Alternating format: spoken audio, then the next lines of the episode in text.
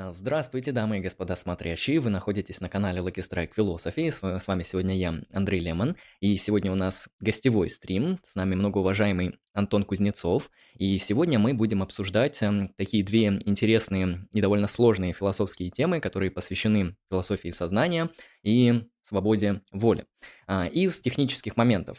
Вопросы из чата, возможно, мы сегодня не успеем прочитать. Вопросы с донатом я постараюсь задать по мере возможности. Поэтому, если что, ссылка на Donation Alerts а, в описании. Это обращаюсь я к зрителям. А, Соответственно, сегодня мы будем говорить по поводу этих двух тем. Антон, я тогда вам дам слово представиться. Вы не были у нас на канале, у нас на трансляции. Да. Можете рассказать о себе, чем занимаетесь и какие Ох, ну, исследовательские интересы и так далее. я, да, я постараюсь кратко. Доб- добрый день. И, и тем, кто слушает, э, вам и большое спасибо за приглашение. Тем, кто слушает и смотрит, большое спасибо за интерес. Э, Я научный сотрудник Центра исследования сознания и э, сотрудник философского факультета МГУ, хотя это связанные организации. В основном я специализируюсь по аналитической философии, так называемой. Главный предмет моего интереса – это в основном философия сознания и, э, скажем так, темы, которые к ней примыкают. Это может быть философия нейронауки, это может быть проблема свободы воли, это может быть проблема тождества личности, например. Вот так. Отлично. А, Соответственно, сегодня мы как раз-таки поговорим про сознание и свободу воли. На мой взгляд, это, конечно, связанные темы, тождество личности, не менее интересные темы.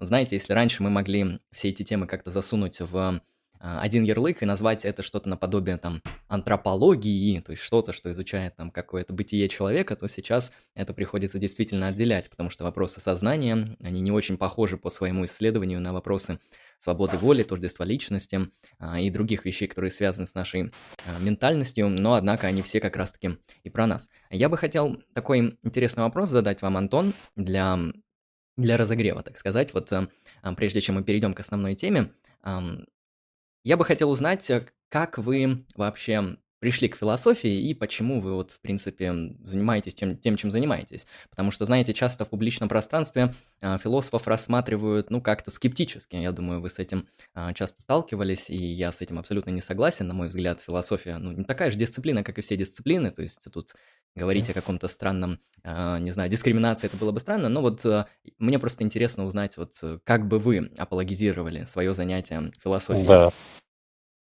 Я согласен, что... То есть я, я также не согласен, как и вы. Я считаю, что ко всем надо скептически относиться, не только к философам. А, Не думаю, что для философии нужна, и занятия философией нужна апологетика как оправдание, потому что философы часто находятся в ситуации, в которой они некоторым образом с повинной головой э, должны оправдываться перед людьми. Но другое дело, что, конечно, мы обязаны объяснять людям, чем занимаемся, поскольку существенная часть скепсиса связана не только с культурными и историческими обстоятельствами истории нашей страны, но и с тем, что люди попросту не понимают, э, чем мы занимаемся.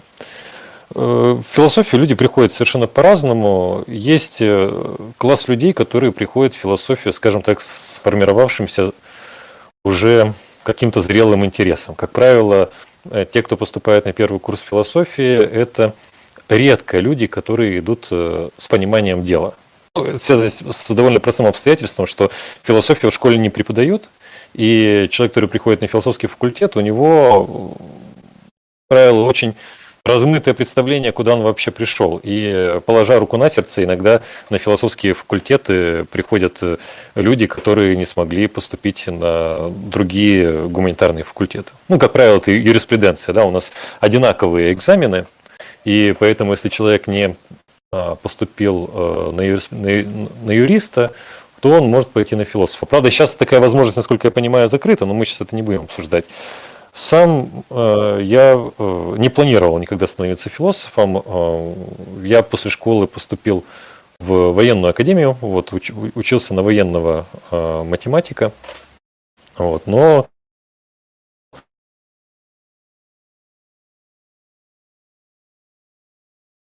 Так, связь прервалась. Сейчас она восстановится. И мы продолжим. Был, был, был довольно... Угу. Слышите меня, да? А, да, последнее, что слышали, на военного академика. Угу. А, не, ну не на военного академика я учился, на военного математика. На военного академика, наверное, где-то можно учиться, но вроде в нашей стране такой опции нет. А, я учился на военного математика, и а, военная жизнь, она, если вызывает острое неприятие, и если под руку попадается какая-то литература, а особенно курс философии, даже для, курсант, для, для курсантов военных заведений читается курс по философии. Читается он, кстати, тоже людьми в погонах э, очень часто. Но тем не менее, все так сошлось, что был этот курс, э, была острая потребность э, мировоззренческая, и все это совпало. Я сильно увлекся на тот момент времени русской религиозной философией, такой вот с таким, я не знаю, мистицизмом, да, что ли. И поэтому всерьез подумывал о том, чтобы идти вообще э, учиться на священника. А, но довольно быстро пришло знание, что учеба на священника это меняешь, когда меняешь одну казарму на другую. Вот. И тут шило на мыло, что называется. И, ну, я всю историю не буду рассказывать, там очень много всего примечательно, но я решил, что не хочу быть военным, хочу быть философом. Вот так э, пришел э, зараженный русской религиозной философией на факультет. Но затем быстро э, расстался с этим первым увлечением. Это интересный путь. А русскую религиозную вы начинали с Соловьева, да, или с русского экзистенциализма? Ну, я, я начинал с вполне конкретного человека, с Николая Бердяева. Когда я открыл его м, книгу, я уже не помню, какой, какая именно первая была, у меня книга э, Бердяева, но я вообще ничего не понял, если честно. Просто я вот открыл и прочитал первую страницу, я вообще не понял, о чем идет речь. Ну, как-то меня все равно это зацепило, и потом вот этот стиль э, Бердяевский или Белибердяевский, да, как иногда его как называли фило, э, студенты Бердяева, Белибердяевым. Вот Бердяев, он писал вот как будто, не знаю, сейчас бы сказали под наркотой, да, или в состоянии какого-то опьянения, но читается это захватывающе. Вот особенно и вообще в целом русская религиозная философия, а там еще, конечно, Достоевский современно был, она очень хорошо ложится на ту почву, где человек э, экзистенциально страдает. То есть не просто ему плохо, а ему плохо в том плане, что он встречается с экзистенциальными вызовами – вот тогда русская религиозная философия, Достоевский классные идут. Если у вас все в жизни прекрасно, да, ну, никогда не отзовется, скорее всего, в вашем сердце эм, вот эта тематика, когда вы стоите над, над пропастью, как, э, например, Кириллов или Шатов в романе «Бесы». Угу. Интересный путь. Ну и сейчас, я как понимаю, вы больше занимаетесь аналитической философией, потому что и философия сознания, и свобода воли, они чаще всего именно в этой традиции больше всего прорабатываются, хотя и э, другие философы об этом тоже немало говорят. А, ну, здесь, здесь надо заметить, что э, больше всего понятие относительное, потому что как, как в этом соревновании эм, определить победителя, кто больше занимается философией сознания, кто больше думает о сознании. Кто-то скажет, что буддийские монахи больше думают о сознании, а мы так, по касательной, э, лишь э, трогаем эту тему, несерьезно совершенно. Э, ну, я бы не стал сравнивать. Здесь скорее дело в том, что тематика свободы воли и философии сознания, она рассматривается в современной аналитической философии – скажем так, в классическом русле. То есть, как об этих темах э, говорили философы нового времени, да, ну, примерно э, в том же русле мы рассматриваем эти темы и сейчас. Но это вовсе не единственный путь, конечно. Угу. Хорошо. Я бы тогда перешел к теме свободы воли. Эта тема угу. интересна нашим слушателям, зрителям. А, соответственно, знаете, часто я слышу такой упрек в сторону философии, что философия это какая-то там метафизическая болтовня, которая далека от жизни. Ну, я думаю, тоже мы такое часто слышали, то, что это вот какая-то там попытка теоретизировать над тем, что никогда не касается практики, что мне в упрек всегда хочется говорить, что есть как бы отдельный раздел практической философии, да, которая прямо говорит про практику и про правильную практику. Но и в разделе метафизики мы находим такой вот эм, тему исследования, которая посвящена не менее прикладным вещам. И это как раз-таки одна из них — это свобода воли. То есть э, что, если не свобода воли, является, ну, чем-то вот действительно, э, с чем мы постоянно, ну, или иногда, там уже зависит от практики человека, постоянно встречаемся. И а, я даже не знаю, как к этой проблеме подойти, потому что, ну, можно, я думаю, конечно, сразу там начать а, объяснять какие-то конкретные лагеря, там, не знаю, инкомпатибилизм versus компатибилизм versus там жесткий детерминизм, индетерминизм, но мне кажется, продуктивнее было бы начать вот с некоторого такого объяснения того, а почему эта тема вообще может быть а, актуальна, то есть почему мы, а, в принципе, должны задумываться на каком-то таком глубоком теоретическом уровне о свободе воли. Неужели это ну, в каком смысле неочевидная вещь, требующая определенной интерпретации, толкования, в том числе со стороны философов, как вы думаете? Ну, во-первых, я думаю, что в предмете научного или философского интереса, а для меня это одно и то же, э, нет никакой нормативности. То есть ни, никто никому не должен. Можно жить без науки, можно жить без философии. И э, прекрасно. У меня есть любимые индейцы племени Пираха. Обожаю, я постоянно их пример привожу. Вот даже книжка у меня под, рук, под рукой всегда находится «Не спи кругом змея». А, живут они в Амазонии. Ну, таких э, сообществ на планете Земля, э, с одной стороны, мало, но с другой стороны, э, не так уж и мало. Да? Они спокойно живут, без философии, без квантовой механики, без всего остального. То есть, и никому ничего не должны. И обычный человек, ну, скажем так, у которого есть какой-то сложившийся интерес. Там, у кого-то к физике, у кого-то к математике, у кого-то к истории, а у кого-то просто к тому, чтобы денег заработать. Ничего плохого в этом не вижу. Но э, так или иначе, в целом обычному человеку не нужна философия. То есть можно прожить без этого. Можно прожить, прожить без вопроса о свободе воли, можно прожить без вопроса о том, как устроена черная дыра. Да? Но тут скорее речь заходит о том, что нам интересно понять устройство э, каких-то базовых отношений между нами и ответить на вопрос, а кто мы такие. Но опять же, без этого можно спокойно жить и э, словно походе ответить на этот вопрос или подобрать уже имеющиеся варианты, которые предлагает религия или какая-нибудь политическая партия, не знаю. Э, вопрос о свободе воли, я бы сказал так, он э, интересен по, по той простой причине, что, во-первых, он проливает свет на природу того, кто мы такие, как действующие агенты. Чем, например, камень на дороге отличается от э, человека? Чем э, действия амебы отличаются от человека? Почему мы считаем с другой, уже в другой плоскости, да, в этической плоскости, что вообще хоть кто-то за что-то может нести ответственность? Да? И здесь все приводит нас к тому, что э, есть какая-то возможная э, сила, которая позволяет нам регулировать поведение э, нас самих и наших тел, да, мы же с телами нашими связаны, и регулировать совершенно особым образом. Например, камень на дороге ни в каком смысле не регулирует свои действия. Амеба, насекомые регулируют свои действия. Но эта регуляция, легко заметить, что она носит словно такой характер вот таких негибких алгоритмов. Они, они все время одни и те же. Это очень легко экспериментально подтвердить, что никакой э, особой вариабельности поведения э, у насекомых, да, в отличие от человека, э, у них нет.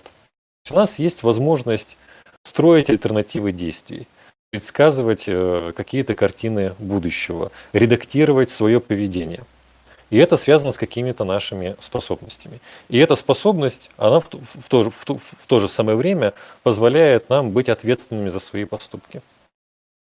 Но теперь нам э, интересно понять следующее. А как эта способность соотносится с, с устройством э, мира?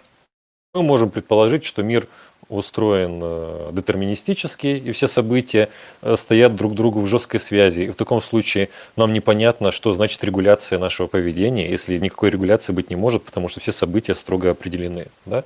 Или мир может быть индетерминистическим. Это значит, что есть события, которые ничем не определены, но ничем не определенные события – это события, которые ничем не регулируются, в том числе и действиями агента.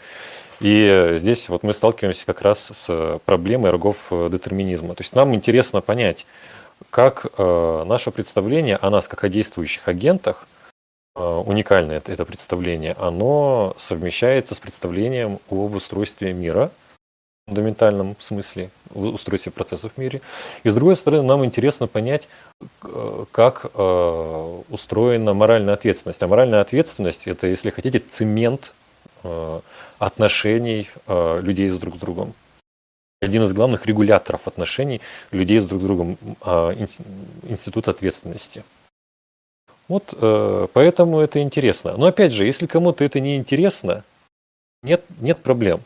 Однако здесь мы уже видим, что интерес не носит, во всяком случае, э, какой-то иррационалистический характер.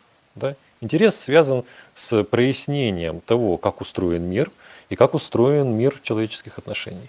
И, соответственно, с тем, кто мы такие. Угу.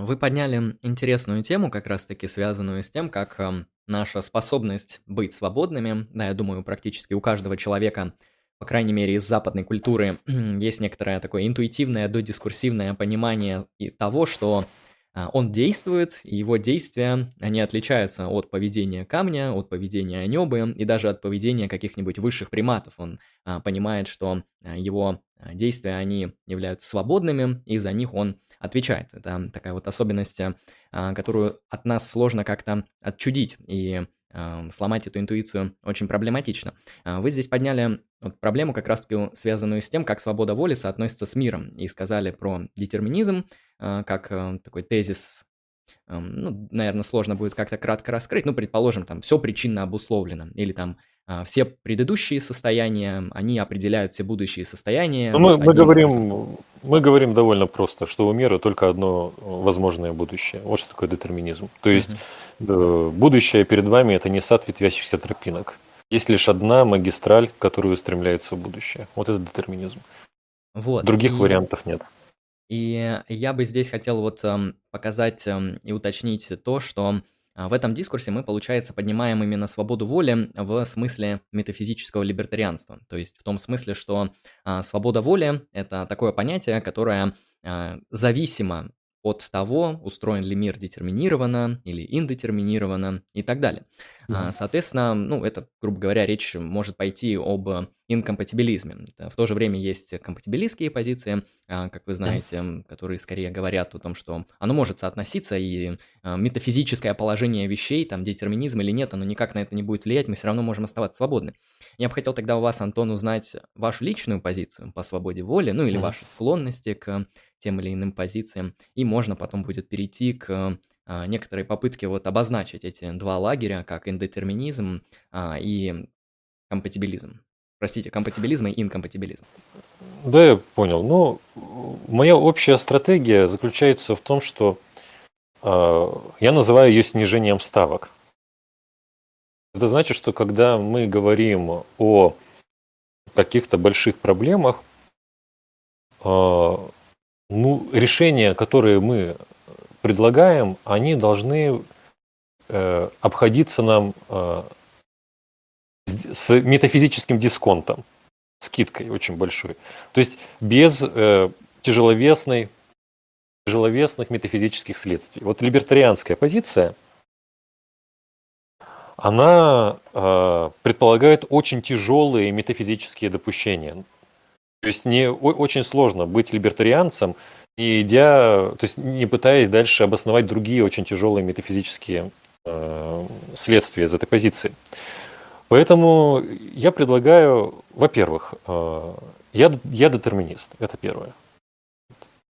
И я детерминист того характера, что я считаю э, э, этот тезис именно концептуальным, а не эмпирическим. Если вы считаете, что как эмпирическая наука демонстрирует э, метафизического индетерминизма, то есть что и впрямь есть какие-то неопределенные события, то здесь просто-напросто возникает путаница между познавательной неопределенностью, которая вызвана несовершенством наших инструментов и моделей, да, и неопределенностью метафизической. Из того, что у нас есть познавательная неопределенность, не следует наличие метафизической неопределенности.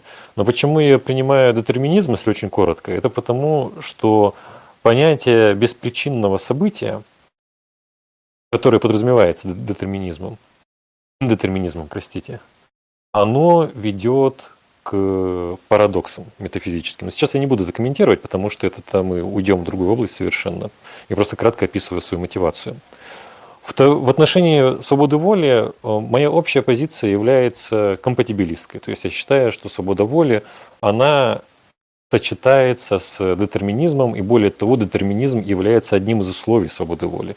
Например, мой коллега Дмитрий Волков, он э, так называемый суперкомпатибилист. Это значит, что он считает, что для вопроса о свободе воли вообще не важно, истинен ли детерминизм или ложен. Такой точки зрения э, не придерживаюсь по той простой причине, что в, это связано с пониманием э, свободы воли. Что это такое? Свобода воли в первую очередь. Вот давайте вот какими нейтральными э, я охарактеризую совершенно мазками, с которыми, полагаю, согласится практически любой э, человек. Свобода воли связана, во-первых, с контролем.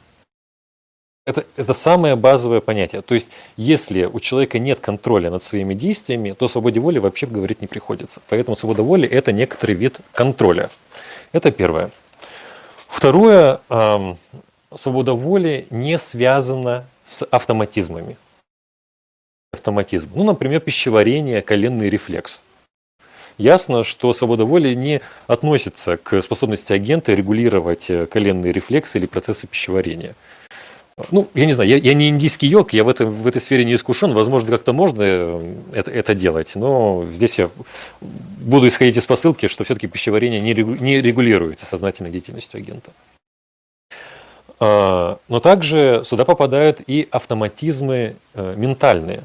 Что это значит? Это значит, что а, свобода воли не связана, например, с а, аффективными состояниями, ну, глубоким эмоциональным потрясением. Я часто привожу в пример э, самого себя, или можете вспомнить о себе.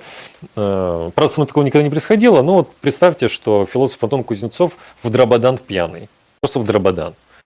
И э, в баре в каком-то, пусть это будет на Диком Западе, ковбойский бар, меня кто-то оскорбляет или там бьет э, по, по лицу. Я бью в ответ. В данном случае мое ментальное состояние, ярость, является причиной э, моего действия, одной, одним, один, или одним из компонентов да, причины э, действия удара этого человека, который меня обидел. Но эта ярость действует так, что она а, действует как коленный рефлекс. Я не могу редактировать это поведение.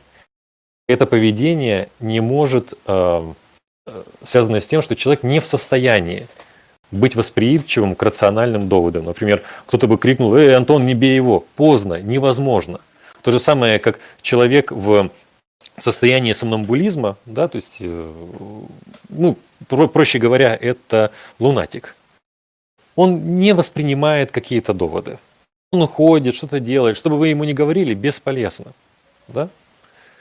Поэтому, когда мы говорим о свободе воли, то мы говорим не только о том, что сознание и ментальные состояния играют причинную роль в продуцировании поведения. Не, не всякие сознательные состояния важны для свободы воли.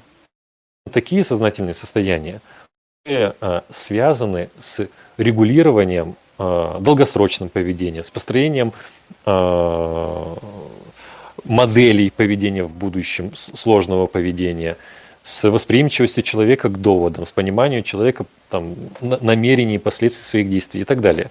То есть, когда мы говорим о свободе воли, мы э, говорим, скажем так, о том, что человек способен к контролю способен редактировать свое поведение под действием рациональных доводов, как, из, как изнутри, так и извне. И э, здесь еще ну, важную э, роль играют ну, так называемые дистальные намерения или желания второго порядка. То есть, например, у меня э, есть э, цель, ну не знаю, я решил стать качком и э, поднабрать массу. Для этого нужно придерживаться э, определенной диеты и, как иногда советуют, ну есть как не в себя. Я никогда такого не пробовал, но какой-то такой совет распространен. Не, не буду нести за него ответственность, насколько это все убедительно. Но надо есть как не в себя. Но я не хочу, я не хочу. Вот я уже присытился. У меня есть желание не есть.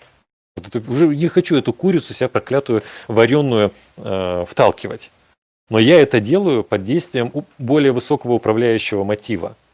набрать массу. Вот. Поэтому здесь речь не идет ни о ментальных автоматизмах, ни о желаниях, например, первого порядка, вроде еды, желания поесть или не поесть, спать или сексуального влечения. Потому что сами по себе эти желания, они не регулируют наше поведение в том смысле, в каком э, оно регулируется рациональным агентом. То есть рациональный агент в состоянии регулировать свои первопорядковые мотивации и желания. Вот, это, вот то, это то, о чем я говорю, когда говорю, что человек обладает свободой воли. То есть он обладает определенным набором способностей.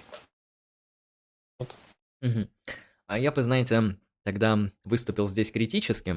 Я, в принципе, тоже близок к позиции компатибилизма. Мне за это приходилось даже отдуваться а, перед э, либертарианцами.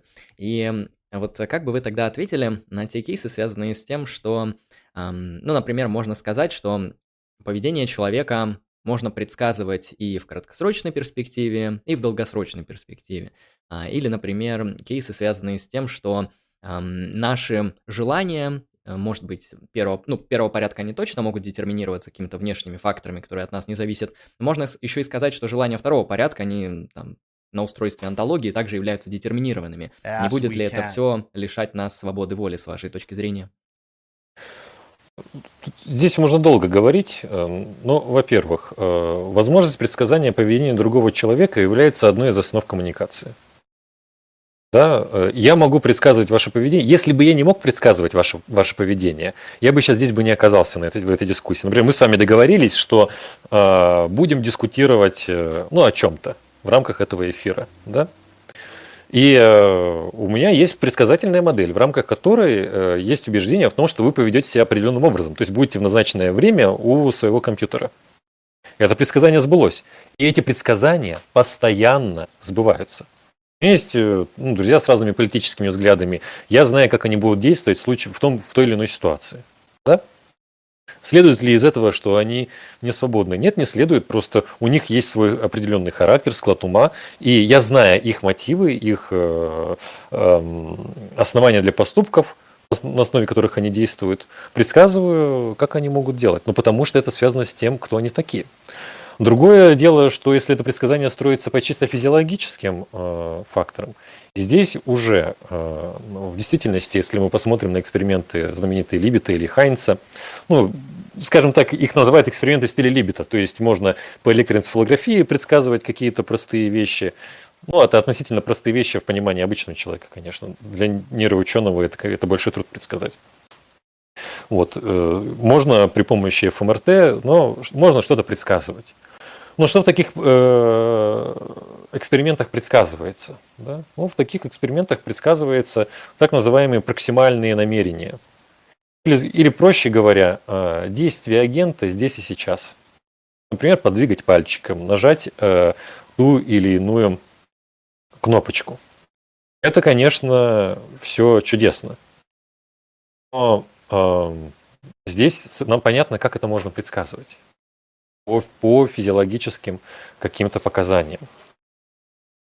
Нет, но другое дело, что исходя из того понятия о свободе воли, которое мы рассуждали, да, в э, экспериментах по типу либетовских, э, где предсказывается за полсекунды, где-то за, за 10 секунд э, движение пальцем, какое, дескать, решение человек примет. В этих экспериментах речь идет о проксимальных намерениях, о том, что агент собирается сделать здесь и сейчас. И более того, нужно обратить внимание, на другой аспект этих экспериментов. Они не, никогда не состоятся, если у участника этого эксперимента нет сознательного дистального намерения следовать указаниям экспериментатора. Без сознательного намерения и возможности агента быть восприимчивым к рациональным доводам, эксперимент этот по предсказанию никакой, просто не в состоянии состояться. Вот в чем дело. И э, другая вещь, связанная с экспериментами по предсказанию, тут ну, можно бесконечно на самом деле об этом говорить, о недостатках этих экспериментов именно в том плане, в каком они отменяют свободу воли. Другая вещь связана э, с тем, что э,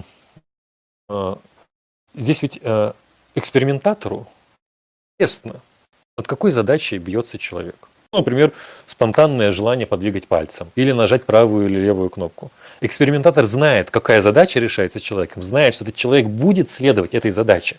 Но он знает это не по, физи... ну, не по физиологическим основаниям, а по психологическим. Чтобы построить предсказание в рамках этого эксперимента, нужно знание, которое не является знанием физиологии. То есть изначально по физиологии здесь не выстраивается предсказание. И это очень э, важный момент, что предсказания по физиологии здесь не выстраиваются. Но и более того, э, в таких экспериментах есть очень суровая антинатуралистическая категориальная ошибка. Если вы э, считаете, или другими словами противопоставляете физиологию и ментальные состояния, то вы занимаете довольно экстравагантную дуалистическую позицию, согласно которой ментальные события, они левитируют над мозговыми процессами. Но вдумайтесь, может ли это быть в принципе эмпирической гипотезой, которую можно тестировать в рамках эмпирического эксперимента? Конечно, нет. Э, если мы будем отталкиваться от таких экспериментов, мы увидим, что понятие свободы воли, которое в них, оно мертворожденное. Никто не пользуется. Ну, конечно, кроме э, пропонентов э, так, отрицания свободы воли на основании таких экспериментов, это понятное дело, да? Но из профессиональных философов э, никто э, не пользуется таким понятием. Мы знаем, что наша ментальная жизнь, она имеет неврологическое выражение. Знаем. Если вы верите в свободу воли, вы знаете, что ваши действия происходят не случайным образом. Потому что если они происходят случайным образом, тогда это не свобода воли. Вот и все. Ну, то есть это, это, конечно, не все. Я уверен, что у наших э, зрителей сейчас масса вопросов возникает. Э, я могу лишь пообещать, что вот в данный момент я работаю, наконец, над большой э, статьей, где об этом можно будет прочитать.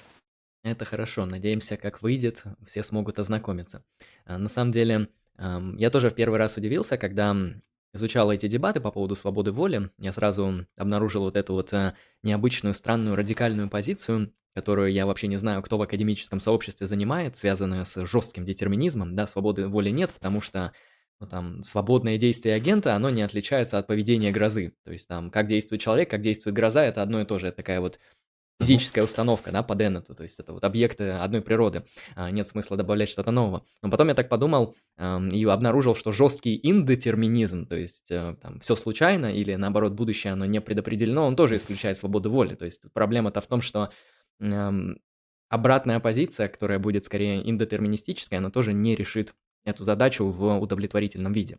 А, тут пришел донат, и я хочу вам тогда задать вопрос. Тут как раз-таки про свободу воли. Марина Пономарева спрашивает, что насчет предчувствия, что я нечто сделаю без волевого решения? Я предчувствую, что я это сделаю не намеренно, или я решаю, что это сделаю и делаю намеренно. А, нет, э, я, я не туда прочитал. Вот, оно тут проще сформулировано. Как отличи, отличить решение от предчувствия? Первое подразумевает свободу воли с точки зрения автора. Второе – интуитивное предугадывание будущих событий без активного действия. А, в общем, да, вопрос, как отличить решение от предчувствия? А, Марина, большое спасибо за вопрос. А, здесь, э, ну, во-первых, не, не любое предчувствие обязательно связано с тем, что у вас нет свободы воли. Ну, предчувствие. Вы предполагаете, как будете себя вести э, в будущем. Да? Почему вы можете это предполагать?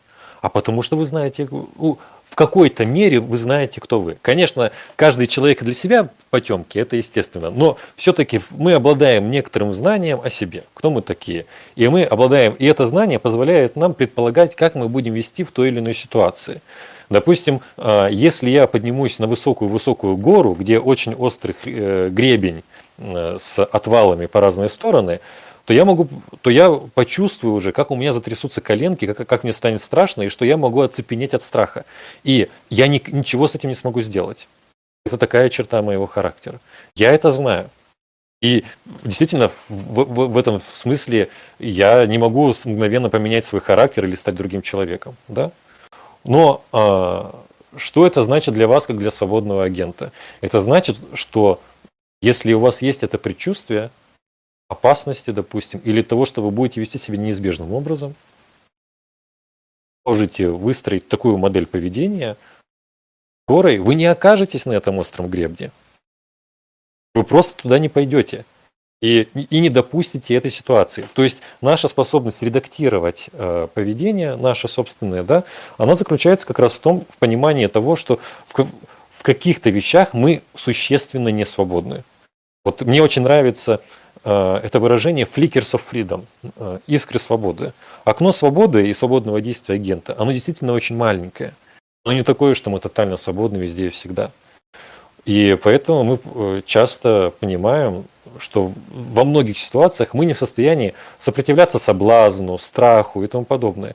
Но тогда, зная это, мы вооружаемся инструментами редактирования своего собственного поведения. Поэтому само по себе предчувствие, да, а, что что-то произойдет неизбежным образом, не значит, что это какой-то фатализм, что это обязательно произойдет. Да? И э, с другой стороны, анализируя и работая с этими предчувствиями, не знаю, занимаясь, например, психологу, если с психологом, если очень, это очень важная для вас вещь, в принципе, вы можете добиться того, что это предчувствие никогда не реализуется даже в тех условиях, в которых вы предполагаете, что оно должно реализоваться. Отлично, спасибо. И вот тут еще пришел донат с, от человека с ником Incompatibilist, что сразу интересно, с некоторой mm. критикой компатибилистской позиции. Сейчас я это mm-hmm. стараюсь зачитать. Если что, я, знаете, заранее в Discord отправлю, то что тут много текста, чтобы просто это было, если что, удобно и вам посмотреть. А, соответственно, а, человек пишет, здравствуйте, а, вы утверждаете, что условия свободы воли, совершения поступка вне зависимости от внешних факторов, в скобочках, вам не должны угрожать. Этот критерий, мало того, что размыт, так свобода воли из вашей же формулировки невозможно. Раз вы признаете детерминизм, любой поступок обусловлен прошлыми событиями, значит, Ваш критерий свободы никогда не применим к поведению человека. У нас есть интуиции, что наказать человека, которому угрожают убийством семьи, стоит меньше, чем человеку, совершившему тот же самый поступок, но без этих обстоятельств. Но антолог, а, но на уровне антологии оба преступника в одинаковом положении. Вроде так. Ну, здесь вопроса-то нет. Здесь э, спасибо, спасибо большое за реплику. Мне кажется, что я уже э, сталкивался с э, человеком, стоящим за этим ником, ну, вот в интернете, ну, сталкивался в хорошем смысле, то есть ни, ничего плохого никогда не было. То есть, но в данном случае просто э, человек считает, что нет, это не так, что я не прав. Вот что он говорит. Он просто говорит, что мои аргументы неубедительны, потому что они его не устраивают. Действительно, есть люди, которые считают, что детерминизм э, исключает свободу воли. Действительно, такие люди есть. Я среди этих людей не, не нахожусь. И здесь э, дискуссия упирается в то, что иногда мы называем э, клэш интуиций. Да, то есть у нас есть какие-то базовые интуиции, из которых мы исходим, и они друг с другом сталкиваются. Здесь уже, возможно, никакого разрешения и не будет. Вот. Если и моя позиция, она такая, что в том смысле, э, в каком человек, э, данный человек аргументирует э, против совместимости свободы воли с детерминизмом, я согласен, что если вы принимаете такой, такой взгляд на свободу воли, что это какая-то мистическая сила, способная размыкать ряды физических событий, то да, такой свободы воли нет. И э, в этом смысле я инкомпатибилист. Да, я совершенно с этим согласен. Я инкомпатибилист, если свобода воли – это какая-то мистическая, непонятная сила, способная вторгаться в ряды физических событий. Да. Но если э, э, я трактую свободу воли как э, способность агента, тому, что я уже говорил, в этом смысле свобода воли есть. Вот. И здесь э, ну, понятно, что с уважаемым инкомпатибилистом мы находимся в неравных условиях, поскольку он зритель, а не участник дискуссии, и не сможет, мы не сможем полноценно здесь обмениваться репликами, да. Но часто заходит в разговоре о свободе воли, таком кухонном, э, речь о подмене понятий. Что когда вы говорите, что свобода воли связана со способностью, даете такое нейтральное определение, вы подменяете понятие. Вообще говоря, свобода воли – это нечто абсолютное. Это то, что делает субъекта кауза суи, то есть какой-то какой сопричастности, сопричастности Богу. Потому что быть причиной, ну, ну, во всяком случае, не, само, не самого себя, да, но быть тотальной причиной своих поступков. Да?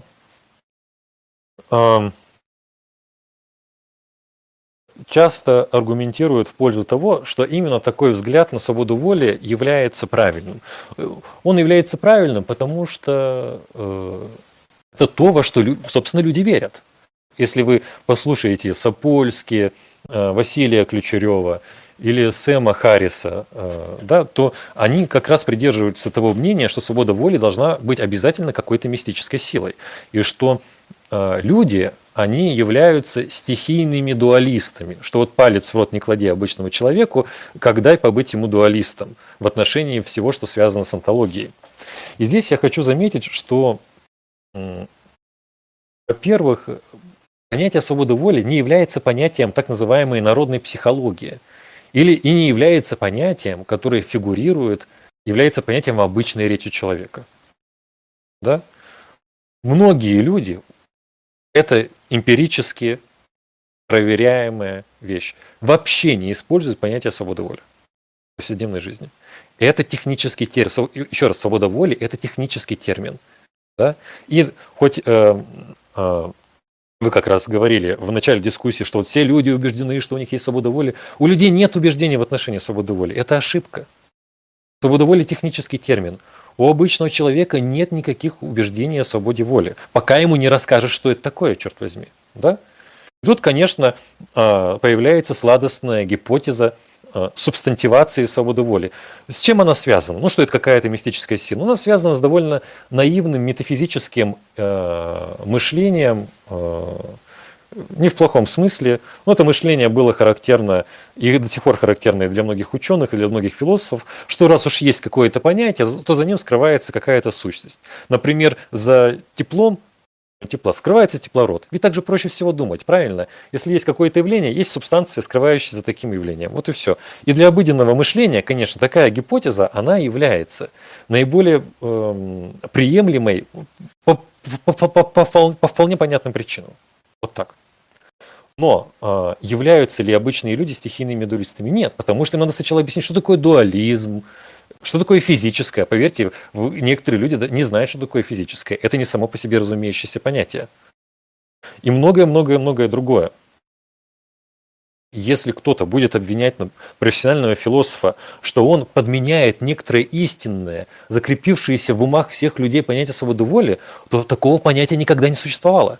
Это с самого начала технический термин. С самого начала. Точно так же, как объяснение природы тепла. Да? Если сейчас э, физику сказать, вы, говоря о тепле, подменяете понятие, потому что у вас тепло – это не теплород. Физик, мягко говоря, обалдеет, потому что он скажет, ну, вообще-то у нас был э, какой-то прогресс в нашей науке. Мы исследовали понятие тепла и ну, поняли, что, конечно, там никакая субстанция не скрывается. Вот то же самое, тот же самый теоретический прогресс мы наблюдаем в метафизике. Это отказ от субстанциалистских, наивных воззрений на устройство метафизики. В том числе, например, за свободой воли скрывается какая-то действующая субстанция. Возможно, во времена популярности субстанциалистских теорий в новое время, здесь невозможно, а даже почти точно так, для многих философов это была удобоваримая и хорошая позиция. Сейчас это не так. Следствие прогресса философии. Поймем, что свобода воли, во-первых, технический термин. Во-вторых, она в себе никогда не содержала прямых дуалистических предписаний. То, проясняя понятие свободы воли, отталкиваясь от таких вещей, в каких ситуациях мы говорим, что человек свободен. Просто смотрим на эти ситуации, в которых он не действует автоматически. Да? Есть мы не выискиваем какие-то тайные метафизические смыслы, мистические, которые находятся за пределами рациональной дискуссии. Если вы верите, что есть свобода воли, как э, какая-то мистическая сила, ну, дискуссия об этом понятии в той же мере бесполезна и бессмысленна, как дискуссия о существовании Бога. Ну, имеется в виду в существовании или отсутствии э, подобного рода вещей. Так-то, конечно, все имеет смысл обсуждать. Поэтому здесь в первую очередь нужно задуматься над простыми вещами. Чему? Чего? Мы считаем, что свобода воли – это обязательно какая-то сила. С чего мы это взяли?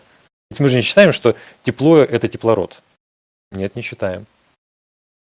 Когда мы говорим, что тепло – это теплород, разве это является убеждением стихийной какой-то мысли? Нет, не является. И свобода воли – это тоже не стихийное явление. Конечно, вот еще раз, философы и ученые иногда увлекаются тем, что они убеж... пытаются убедить людей, что у них есть какие-то философские воззрения. Ситуация ровным образом наоборот. У людей, как правило, обычных, нет никаких философских воззрений. Потому что, как правило, обычный человек не думает над философскими вопросами. Ну, имеется в виду вот в, таком, в том самом смысле, в каком физик думает над физикой, а философ над философией. Да? На кухне о чем-то таком человек, конечно, всегда думает. Но это совсем другая история. Вот. Спасибо за ответ, развернутый. Довольно интересно, особенно в контексте... Э, у меня, знаете, обратная интуиция. Мне иногда кажется, что люди, они как раз-таки ну, по крайней мере, тех, которых мы называем вдумчивыми, вот они определенно имеют какие-то там а, философские убеждения, просто они а, еще их не прояснили, ну, например, потому что не занимались философией, не, не читали какой-то а, кейс, но они там определенно как-то а, интуитивно подразумевают что-то под свободой воли. А, но это уже это очень взгляды. сложно, понимаете, это очень сложно сказать, как вы можете что-то интуитивно понимать под свободой воли, если вы не знакомы с этим понятием, да? Ну, я думаю, примерно то, как работает экспериментальная философия. То есть мы задаем какие-то вот лаконичные такие вопросы, которые сподвигают Ой, позиции. Это, и... это очень плохая уловка. Вот смотрите, э, у меня есть какие-то... Я человек без всякого образования, да? У меня есть какие-то представления о физическом устройстве мира, но они неизбежно будут, потому что исходя из того, что я как-то взаимодействую с физическими предметами, у меня есть какие-то э, диспозиции, да, представления, убеждения об устройстве физического мира. И что это делает меня физиком? Это делает э, меня э, тем человеком, который разбирается в устройстве физического мира? Нет, конечно, не делает. То есть наличие у людей физических убеждений или медицинских убеждений, да, когда человек думает, что если э, прикладывать ко всем местам тела одновременно подорожники, это ему поможет, это, ну, наверное, да, это медицинское убеждение. Но это не медицинское убеждение в том смысле, в как устроена теоретическая медицина. Это просто представление о том, что нет рефлексированное, не связанное с рациональным разысканием, что если я приложу какую-то фиготу к себе, к телу, то что-то из этого выйдет. Это не имеет отношения к медицине. Я бы сказал, что вот, э, вот этот вот здравый смысл, а, он в том или ином виде у каждого человека есть, и вот в качестве медицины, в качестве физики, в качестве философии. А вот как раз-таки люди, которые занимаются конкретными этими дисциплинами профессионально, ну то есть медики, физики, философы, они этот здравый смысл еще глубже углубляют, проясняют, концептуализируют, прорабатывают. Или тут тоже... Да, может быть, они, они, может быть, его отбрасывают, потому что здравый смысл – это часто неустойчивая почва. Понимаете, здравый смысл – это убеждения, которые например, в нашей среде э, да, разделяются большинством индивидов, причем разделяются в том смысле, что они разделяются неявным образом, как с, сами собой разумеющиеся. Да? Часть этих убеждений может быть этической, часть этих убеждений может касаться устройства мира, но эти убеждения, они могут быть просто попросту неверными. Здравый смысл и э, как набор вот таких фоновых неотрефлексированных убеждений, которые разделяются большинством членов популяции да, или сообщества, он может меняться. Поэтому есть такой здравый смысл, есть такой здравый смысл. Наука и философия часто идет против здравого смысла. Но не в том плане, что мы, что мы психи, а в том плане, что мы, как ученые, рефлексируем над какими-то базовыми нашими убеждениями. Хорошо. А я предлагаю тогда обсудить на оставшееся у нас время сознания, насколько мы э, в этом, соответственно, успеем сделать. Тут сразу э, в чате начались позиции, связанные с тем, что вопрос о сознании невозможно решить, что вопрос о сознании может быть решен только ответом «все зависит от определения», вот и так далее. Э, на мой взгляд, это не совсем так. То есть в философии сознания множество позиций, какие-то, на мой взгляд, там вот как раз-таки как, знаете, и в «Свободе воли» какие-то менее метафизически нагруженные, более простые, лаконичные, менее внутренне противоречивые, ну и, возможно, интуитивно достоверны, какие-то, так сказать, боли. И э, это уже такой небольшой маркер, который позволяет нам что-то отличать. Вот если мы начинаем говорить про э, философию сознания, то с чего здесь, э, по-вашему, стоит начать? Наверное же, я вот, знаете, такую проблему замечал, наверное, эта же проблема встречается и в тождестве личности. Когда мы начинаем говорить про философию сознания, такое чувство, что каждая теория, она не исследует один какой-то объект с разных сторон, а она как будто вообще разные вещи исследует. Вот как будто мы все говорим, что вот там, не знаю, функционалисты и представители, которые защищают квалитативные состояния, и те, и те про сознание, но они говорят вот на совершенно разных языках, про совершенно разные вещи и с совершенно разным бэкграундом. Вот э, не казалось ли вам что-то подобное, что э, философия сознания — это не что-то единое, а набор каких-то вот действительно чуть ли не пересекающихся между собой позиций? Да это в сущности касается любой дисциплины. То есть ни, ни, ни в какой дисциплине нет э, единства или никакая дисциплина научная не представляет собой закрытой системы. Да?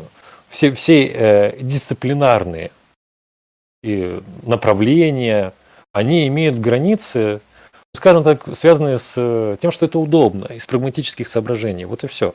Никакого реального единства философии сознания, например, тем, да, ну, его нет. Но тематическое единство, конечно, есть.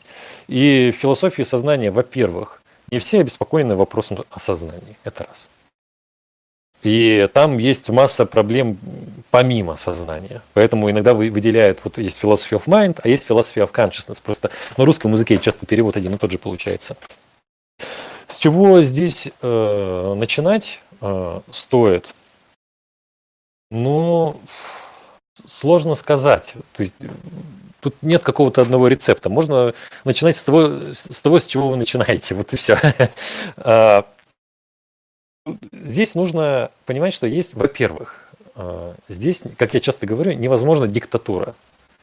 Это значит, что а, приходя в область э, философии сознания, это не значит, что сейчас э, вы получите какое- какое-то определение сознания, которое всех устроит. Почему это так? Ну, потому что сознание, как и многие вещи, как и многие понятия такого характера, это полисемантический термин, который используется в разных контекстах, с разной этической, политической и мировоззренческой нагрузкой, а иногда и религиозной. Да? И эти э, контексты, или даже их можно называть дискурсы, они внутри себя преследуют разные цели и познавательные, и теоретические, и опять еще раз мировоззренческие, этические, политические, религиозные. Да? Поэтому, но сознание везде используется. Да? Это не значит, что везде говорится об одном и том же. Точно так же, как со словом «добро». Да? Э, мы, конечно, можем на, на, на платоновский манер э, подразумевать, что за, за словом «добро» скрывается какая-то одна идея, за словом «сознание» скрывается одна идея. Но такой метод очень быстро покажет свою э, непродуктивность. Поэтому здесь стоит, во-первых, расслабиться.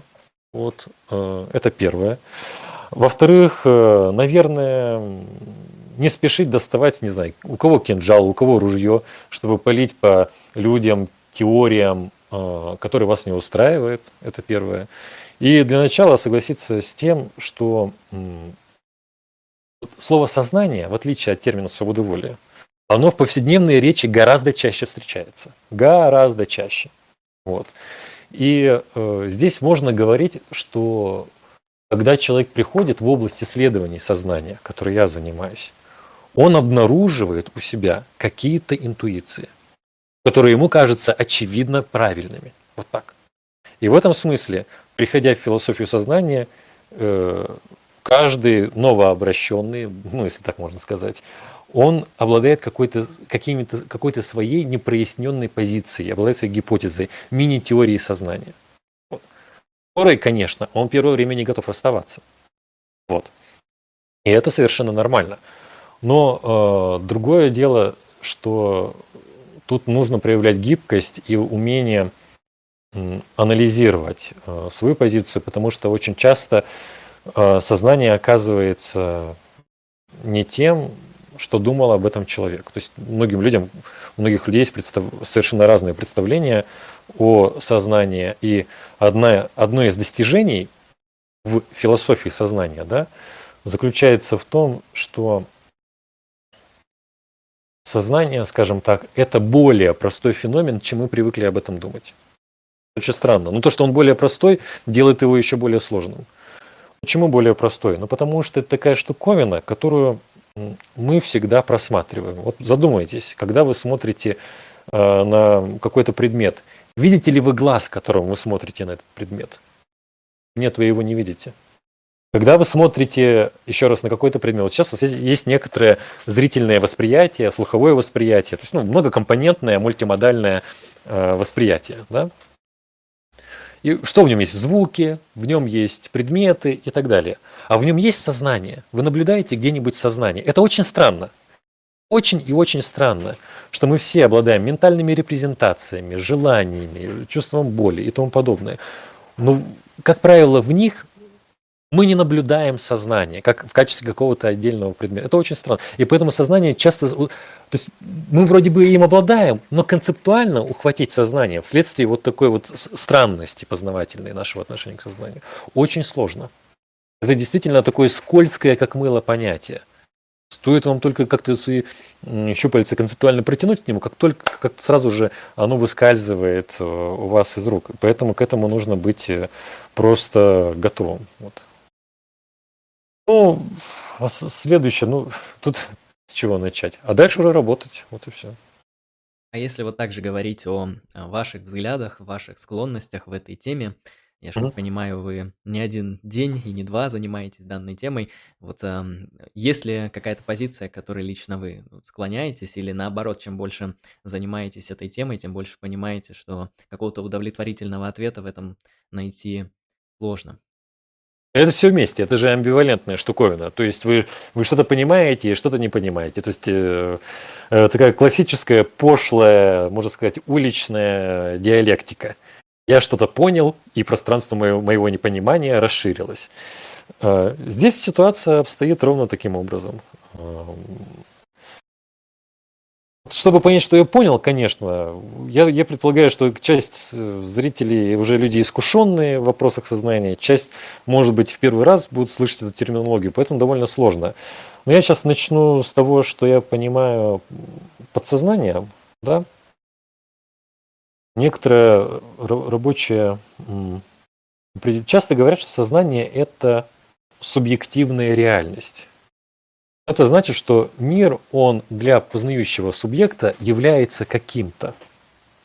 Например, э, когда камера моего телефона обрабатывает изображение, да,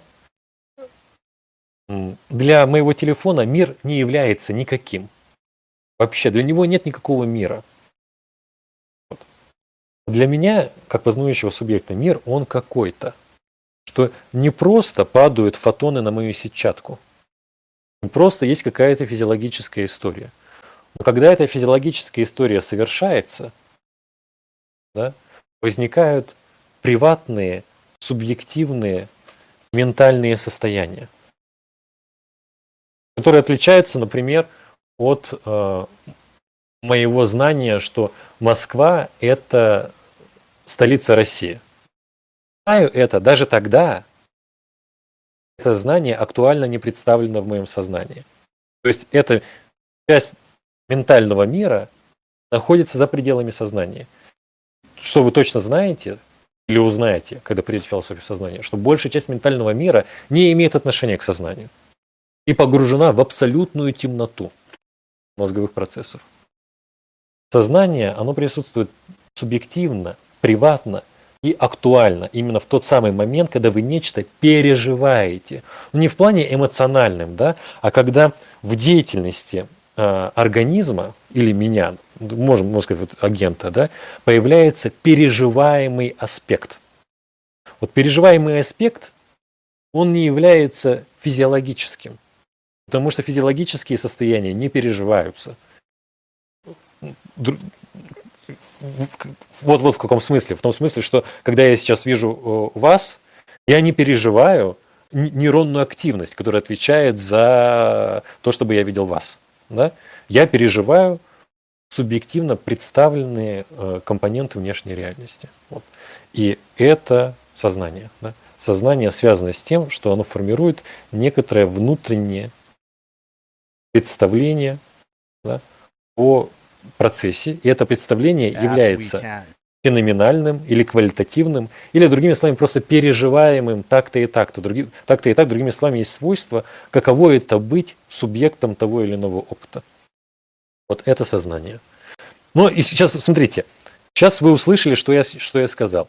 И э, вы можете просто до глубины души возмутиться и почувствовать, что я как будто бы вам в душу плюнул сейчас, да, дав такое определение сознания. Э, давайте будем исходить из того, что это не альфа и омега. Это некоторое рабочее определение, которым можно пользоваться, которое не является безусловно ложным, в котором есть какая-то определенная мотивация, которую, я надеюсь, вы почувствовали. Да? И э, часто люди, которые говорят, ну вот определение сознания, да, а не понимают того, что получение определения сознания – это фактически одно и то же, что получение теории сознания. То есть э, нужно различать, что у нас есть какие-то определения рабочие сознания, которые улучшаются, да, и есть э, какая-то конечная цель – достигнуть классной теории сознания.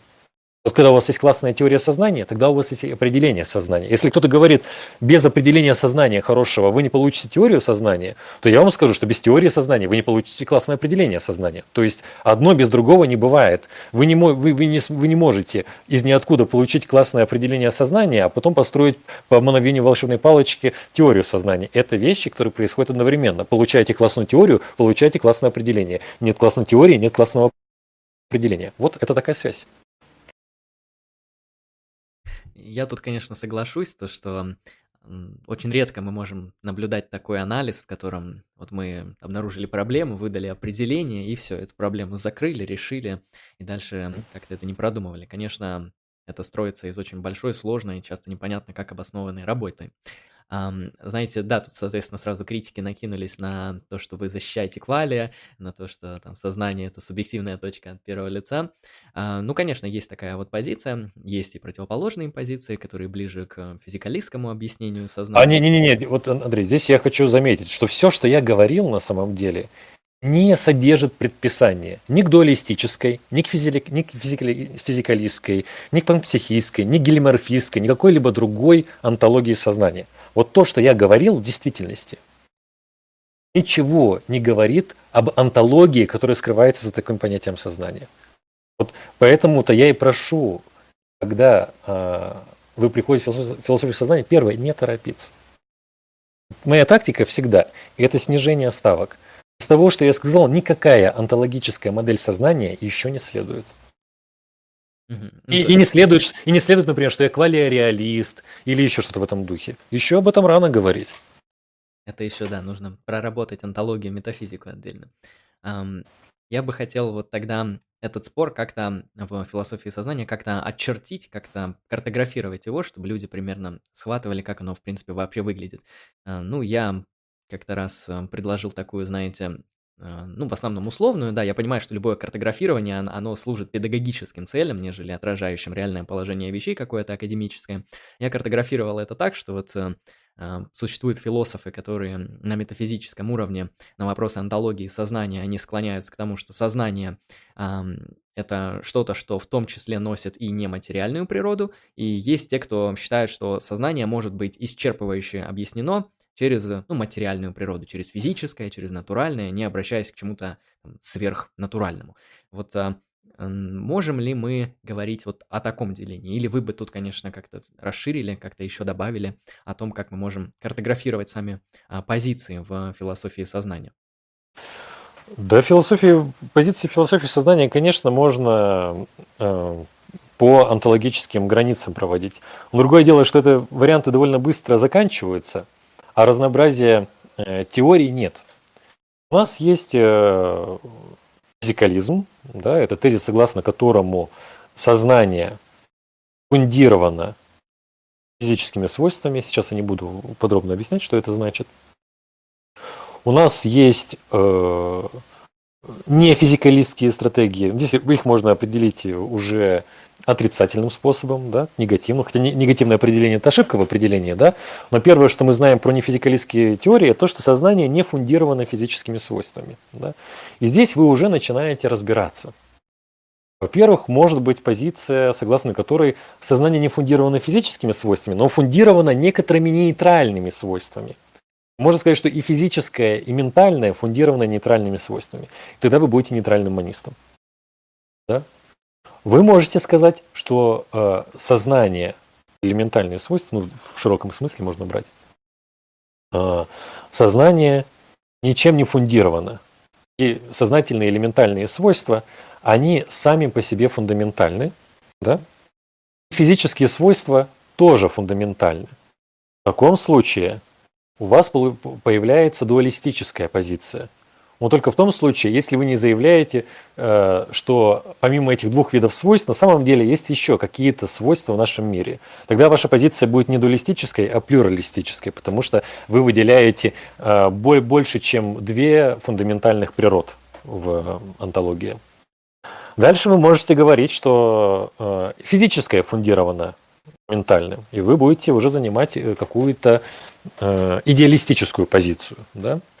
Или вы можете говорить, что э, примыкать к какой-то двуаспектной теории, что она не обязательно должна быть дуалистической, она может быть панпсихистской. И здесь мы можем говорить, что и ментальные, и физические свойства, они фундаментальны. Но они, не фун, но они фундаментальны не в том смысле, в каком это заявляет э, дуализм они в некотором смысле объединены. И здесь большая трудность, на самом деле, показать, как это является не дуализмом свойств, панпсихизм. Но так или иначе, можно утверждать, что сознательные свойства универсальны и фундаментальны в той же самой степени, что и физические. И тогда у вас будет панпсихизм. Ну, там будут свои проблемы так мы э, картографируем онтологические подходы. Да? Но кроме онтологических подходов э, у нас есть и другие. Почему? Ну, потому что нам нужно наполнять содержанием и самопонятие сознания. Лист вы или дуалист, но вам нужно как-то говорить о том, что такое сознание не только в онтологическом смысле. Да? И если вы физикалист, это еще ни о чем не говорит. Вы можете быть теоретиком тождества, вы можете быть, ну там разные, разные теории тоже придерживаться. Вы можете быть функционалистом, да, то есть считать, что все ментальное содержание редуцируется функци- к функциональным состояниям.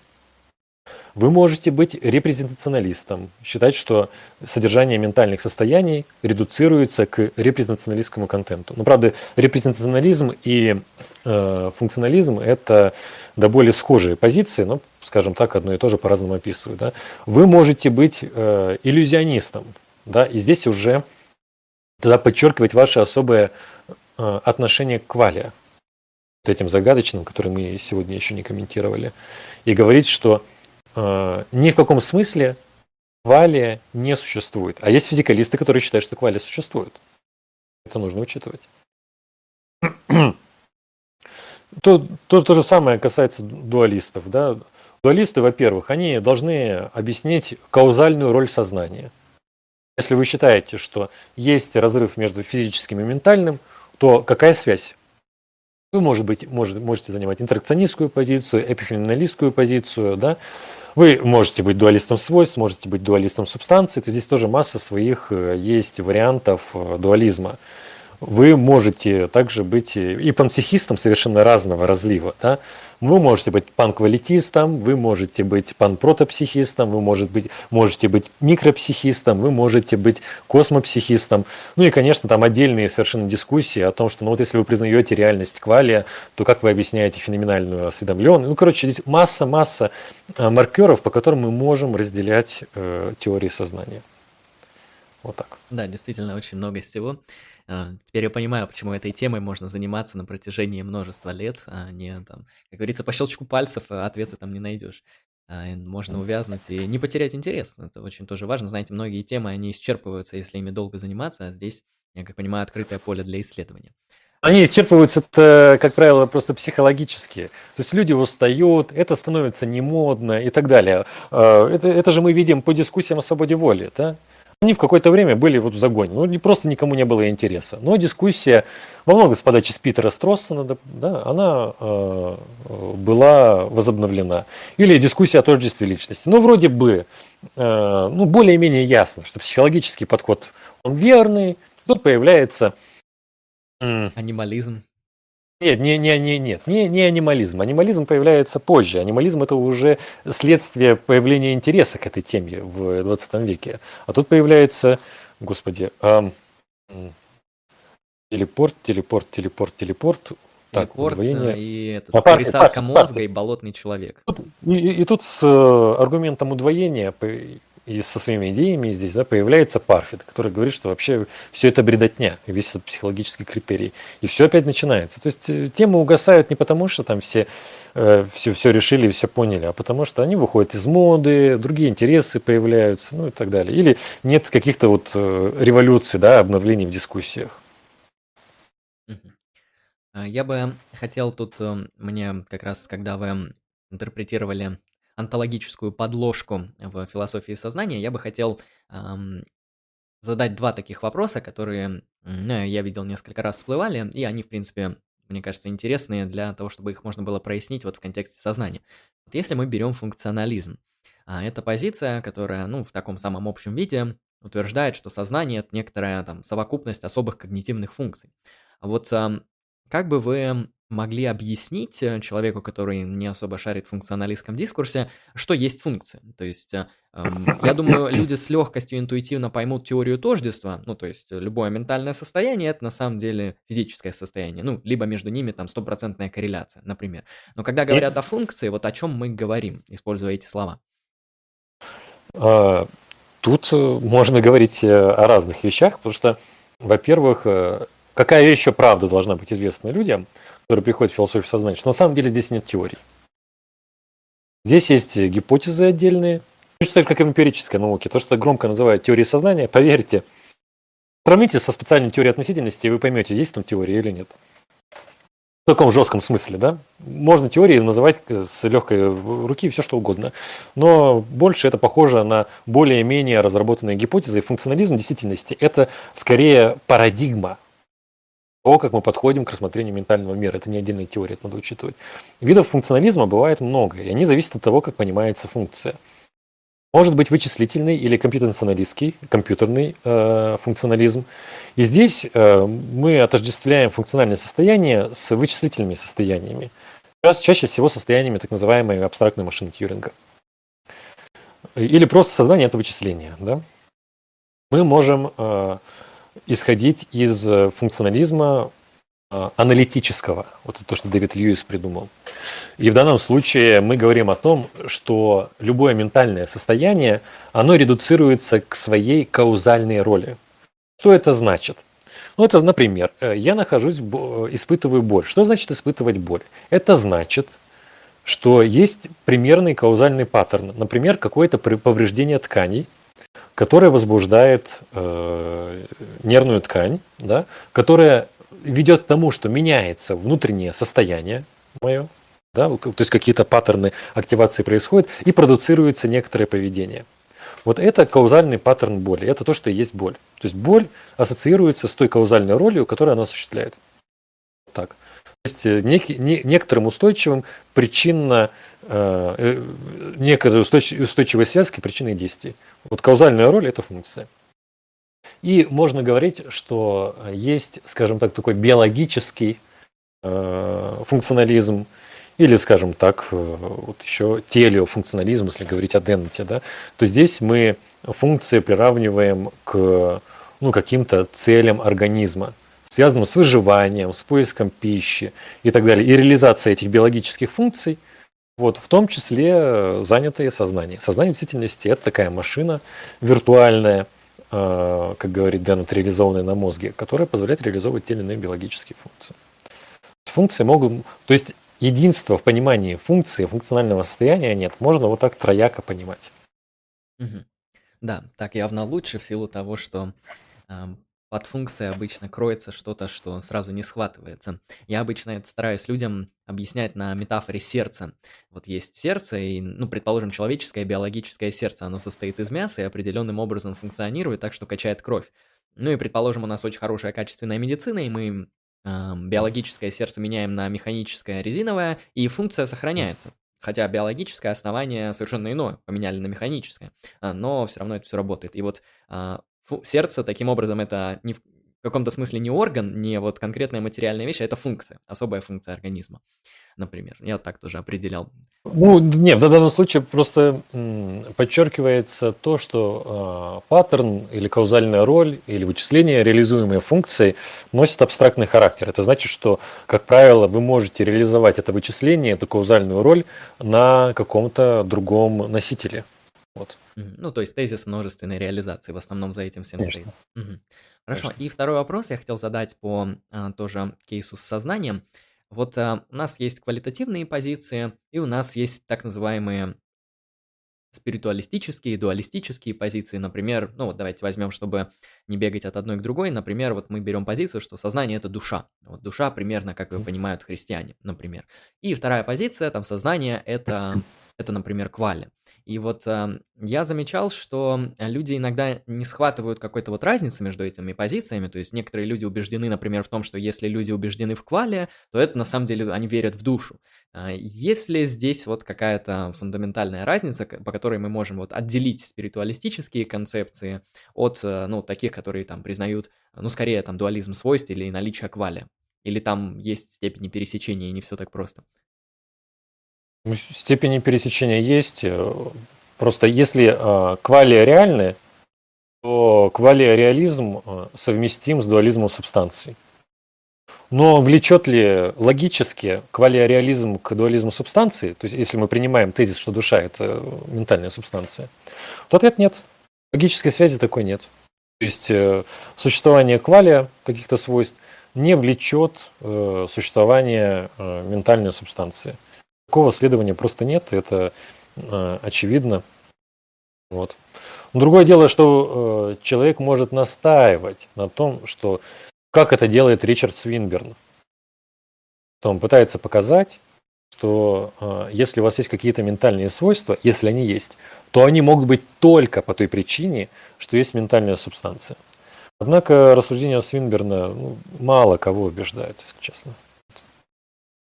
То есть необходимый, то есть он использует довольно странный инструментарий. Что, а вот если мы будем об, думать об этом как о жестких информативных десигнаторах, сейчас я не буду говорить, то будет у нас ментальная субстанция. Ну, мое возражение довольно простое, что э, из того, что вы можете представлять себе Феррари, не следует, что у вас есть Феррари. Было бы удобно, Ваш... если бы так работало. Конечно, конечно. То есть в рассуждениях Свинберна скрывается вот такая скрытая скрытый неявный переход от того, что если вы что-то можете помыслить, то это должно с необходимостью влечь существование. Ну, нет, конечно. Хорошо. Сейчас а, зачитаю еще один вопрос с донатом и будем понемногу закругляться в соответствии с обозначенным временем. А, Томас Винхам спрашивает э, уже вопрос не из философии сознания, а из скорее такой вопрос рабочего характера. А, дорогой гость, много ли платят философам сознания? Какие перспективы, нетворкинг с учеными? Спасибо. А, ну, можно не отвечать, если не желаете, например. Да, понимаете, не, не, нет же какой-то четкой платы для философов сознания, да, в табеле о рангах, вы понимаете. Точно так же, как нет фиксированной оплаты человека, который занимается теорией чисел. Здесь все э, зависит в науке от активности человека, да? То есть от того, есть ли у него гранты э, или нет и так далее. Если вы активно публикуетесь, если вы активны, то, скорее всего, исходя из того, как устроены дела в МГУ, да, наверное, и в других университетах, вот вот с их коллег я знаю, да, и в мире в целом, если вы активны, то какие-то доплаты будут больше. Если вы берете гранты, участвуете в грантах, то, конечно, ваша зарплата будет больше. Если вы ничего не делаете, то ваша зарплата будет базовой. Вы, вы не будете ничего получать. В этом смысле, в плане зарплат, э, занятие наукой похоже на занятие бизнесом. То есть здесь вы очень сильно ответственны за результат. И это очень круто, что это так ваши усилия действительно могут здесь на что-то влиять. Если вы заинтересованы темой, если вы что-то делаете, то у вас будет какая-то зарплата, которая позволит, не знаю, мне вот она позволяет снимать квартиру в Москве, и не голодать. И даже что-то там сверху остается. Э, не скажу, что, что как на какую-то супер широкую ногу, но здесь уже, понятие, вопрос зарплаты, он же относительный, да. Естественно, зарплату ученого никак нельзя сравнивать с зарплатами людей в нефтегазовой отрасли, ну, менеджмента. Но в целом э, все зависит от человека. Если вы готовы работать, то прямо уж так ходить в изношенной обуви или представлять себе э, картины философа в бочке – вам не придется. Да и тем более исторически это же неверное представление. Вы посмотрите на многих философов, э, известных в истории философии. Нищими из них, ну вот именно нищими прям, то есть не то чтобы богатыми, да, но именно нищими, было очень мало людей. Как правило, философы жили средние, кто-то жил очень хорошо, как Аристотель, да, потому что он был э, учителем Александра Македонского, и, и тут все сложилось. Но вот в целом это про зарплаты. Поэтому, пожалуйста, вы можете идти в философию. Здесь, э, как в любой другой научной области, зарплата зависит от грантов и от вашей активности. Вот. Если э, говорить о коммуникации с учеными, ну это здесь тоже зависит от конкретного философа, понимаете? Можно сидеть на месте и ни с кем не общаться. Можно делать.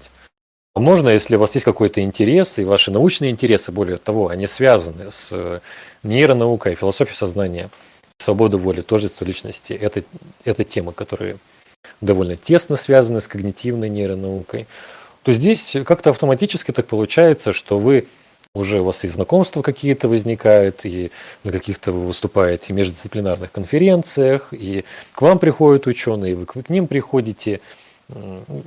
Далеко за примером ходить не надо. У нас на одном научном семинаре буквально пару месяцев назад я, мой друг э, и, и коллега по Центру исследования сознания Артем Беседин и такой известный в России нейроученый Михаил Лебедев, который занимается нейроинтерфейсами, мы делали совместный доклад о перспективах развития технологий нейроинтерфейсов.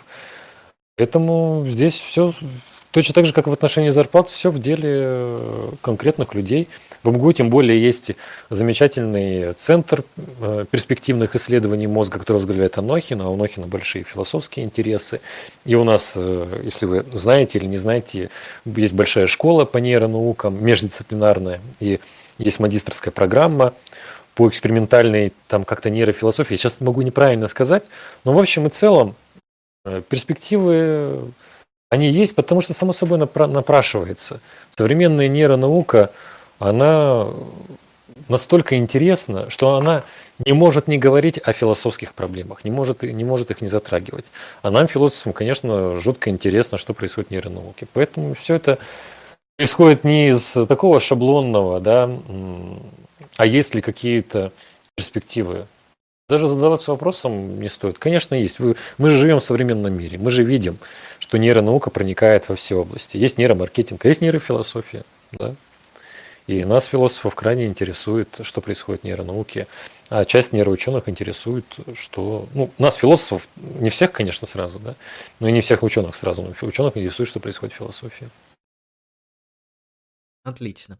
А, ну да, там правильно в чате еще подметили то, что многие философы, которые вели, вели нищий образ жизни, они это выбрали по собственной воле. То есть они могли там жить нормально, но исходя из каких-то религиозно-философских убеждений, они выбирали именно такой образ жизни. Ну и таких вообще людей мало на самом деле. Там, Конечно. Фило... Знаете, философы обычные люди. То есть философы любят вкусно поесть, понимаете? Ну, как, как можно быть философом, если нельзя пойти э, с коллегами, неважно, по философии или по нейронауке, в какое-то заведение, э, потратить деньги, чтобы обсудить в неформальной обстановке какие-то проблемы. Ведь наука делается же не в пыльных кабинетах, она делается, когда люди собираются, не знаю, на, шашлы, на, на шашлыкинг или идут в ресторан, вот там делается наука. То есть, ну, вот какие-то большие идеи, большие проекты возникают. Естественно, философы и путешествовать любят, и все остальное. Многие, наоборот, поразительно, насколько сильно этический образ философа не связан с реальностью. Ну, в том плане, что очень часто философы в этическом отношении не представляют собой ни ценностный идеал, ни какой-либо другой. Это очень часто можно увидеть, что философы вот в чем-то совершенно обычные люди. Вот. Согласен, во многом действительно соглашусь. А люди, которые необычные, это скорее зависит не от их профессии, а от каких-то других факторов, которые не связаны с профессиональными задачами. Нет, конечно. Нет, ну, у нас на самом деле есть профессиональная деформация, и вот наши близкие, которые вынуждены с нами жить, они чувствуют на себе эту профессиональную деформацию каждый день, поверьте. Там пишут в чате то, что философы интроверты не смогут нигде выступать. Но я думаю, это какое-то ложное представление об интровертах. Тут, знаете, можно сразу сказать, есть, что... Ой, да есть и экстраверты, и интроверты. Поверьте, вот э, все, все разные. Есть вот правда закрытые, есть очень открытые. Какого-то психологического типа философского нет, поэтому его бесполезно искать. Это я вам говорю уже из практики, исходя из того, что я в сообществе давно нахожусь, я могу сказать совершенно точно, что очень много разных людей есть себе на уме, есть там рубаха парни, рубаха девки, если так можно говорить, извиняюсь за грубость. Все по-разному. Ну, как, как в жизни. Вот как в жизни, разные люди. Согласен. Я еще, наверное, такой вопрос задам напоследок, и будем после этого заканчивать, связанный с тем, вот Обычно вас относят к аналитической традиции исследования философии и все такое. А как вы вообще видите вот этот спор? То есть является ли он, в принципе, актуальным? Имеет он ли какие-то основания? Можно ли говорить до сих пор об этом? Или, или это была какая-то такая историческая вспышка? Потому что, ну, я замечал вот именно в общениях людей, которые не являются профессиональными философами, но им интересна философия, то, что они постоянно на этот спор наседают. Да, они говорят, вот есть там там, продолжатели дела Делеза, там, и так далее, там, постконтинентальная философия, Миесу и прочее, а вот есть там аналитики, это там Карнап, Квайн, Деннет и прочее. А, не кажется ли вам, что это деление нерелевантно или наоборот, может быть, более актуально, чем кажется? Да, ну и, и релевантно, и нерелевантно, понимаете? То есть здесь э, все зависит от того, в каком э, отношении вы будете об этом говорить. Если говорить с точки зрения социологии знания, ну, безусловно, есть разница между э, аналитическими и континентальными философами в том, в том смысле, что мы ориентированы на разные проблемы, да, э, на, разных истори... на, на разные историко-философские сюжеты, часто мы ориентированы, да, и, то есть, и так далее. То есть здесь, если какие-то социологические, социологически выявляемые различия, они есть. Они есть. И этого скрывать э, не надо. Но можно ли говорить об этом разделении как разделении между партиями? Ну, то есть, что если я аналитический философ, то я партиец. У меня есть такие-то, такие-то, такие-то взгляды. Или если я континентальный философ, то я тоже партиец, у меня есть такие-то, такие-то, такие-то взгляды. Или, если я вообще философ, да, то с меня, конечно, как с философа, можно спросить. Почему? Ну, потому что мы же философы думаем вот это или думаем вот то. Да? Но в действительности мы философы, как я уже сказал, мы очень разные. Если мне скажут, например, а вот философ X сказал просто какую-то фигню. Вот, и будут требовать с меня ответа, потому что мы, не знаю, чуть ли не братскими связями э, или э, Богом помазаны быть вместе философом. Да? Я не несу за него ответственности. Я также могу сказать, да, он сказал фигню. Или наоборот, он сказал хорошо, и я объясню почему. То же самое, внутри аналитической философии, понимаете, я сейчас говорю, это легало который вы уже попадаете при жизни. Какого-то единства мнений, там еще там что-то. Там как это пираньи. Вы кидаете косточку, и начинается просто разгрызание, э, разрывание на все части. Это, э, это не так, здесь нет такого сладкого единства, что вот я аналитический философ, а вот есть мой брат аналитический философ, и мы сейчас как все вот единым фронтом выйдем и так далее. Да? То же самое про континентальных философов можно сказать. Но какой, вот как, какие-то концептуальные границы, да, есть ли они? Ну, наверное, они есть в том смысле, что есть какой-то стиль обсуждения проблем у аналитических философов. Правда, этот стиль, понимаете, он стилем не является. Если вы читаете статью, в которой человек говорит, вот смотрите, я буду говорить об этой проблеме, э, эта проблема в этом заключается. У меня такой-то тезис.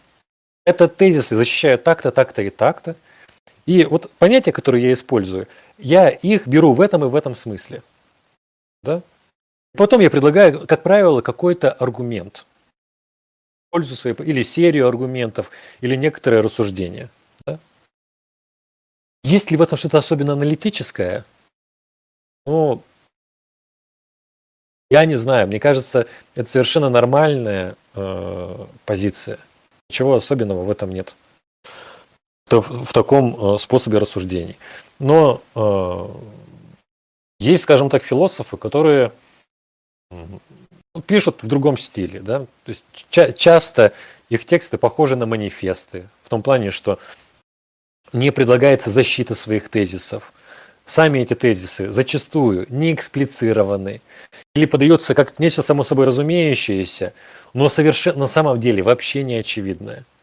Вы либо должны, и часто рассуждения строятся так, как будто бы люди ну, просто все прочитали, и во всех исторических сюжетах они держали свечку, они знают, как было на самом деле и так далее. Такое встречается, но опять же, не все континентальные философы таковы. Вот, не, не стоит всех мазать одним, э, как говорится. Но можно ли рассуждать не аргументативно? Да, можно. Является ли это преступлением? Нет, не является. Почему? Ну, потому что и в аналитической философии, поверьте, есть тексты, тексты непонятные, есть тексты с, с ужасными определениями, есть тексты, которые построены как манифесты. Вот возьмите, это, это, это вот логика философский трактат. Это вообще что такое? Это разве та аналитическая философия, о которой я говорил? Где там аргументы? Вот где там аргумент? Там аргументы, конечно, аргументы у него демонстративные, дескать, что просто иначе мыслить нельзя, ну и так далее. Но то же самое можно сказать о Хайдегере. Гуссерле, что они пытаются... И многие философы на самом деле пытаются показать свои мысли так, словно бы иначе мыслить об этом нельзя. Да? И много есть примеров в аналитической философии, где люди мыслят неясно, как попало и тому подобное. Но в целом, конечно, стилистические расхождения, они бросаются в глаза. И э, ну, не являюсь фанатом, например, делезианской философии. Но у меня нет они, никакого суждения, просто потому что я с ней плохо знаком.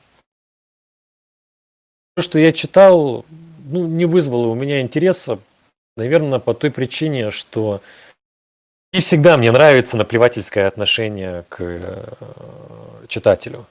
Или отношение такое, ну, как бы, что хочешь. Я вот тут кое-что написал, если тебе непонятно, ты тупой. Если ты понял, ты тоже тупой, потому что как ты можешь это понять? Если я кому-то, если я кому-то скажу, что я понял Делеза, мне скажут, нет, ты не понял. Или я скажу, а вот здесь Делез не прав. Мне скажут, он, ты не можешь так сказать, потому что мысль Делеза так не устроена. Или ты не можешь так сказать, потому что ты не понял, что имел в виду Делез раз такой, если я сталкиваюсь, вот, если я сталкиваюсь вот с, с таким отношением к текстам, мне не нравится такая философия. Я противник такой философии. Противник, я за ту философию, в отношении которой я могу сказать, что это, например, неверно. Я могу строить какие-то аргументы, обсуждать это. И за такую философию, где человек в состоянии объяснить другому что он хочет сказать. Я не люблю такую философию. Видите, видите, я здесь говорю люблю, не люблю. Я не говорю, здесь какая-то вот истина есть, да?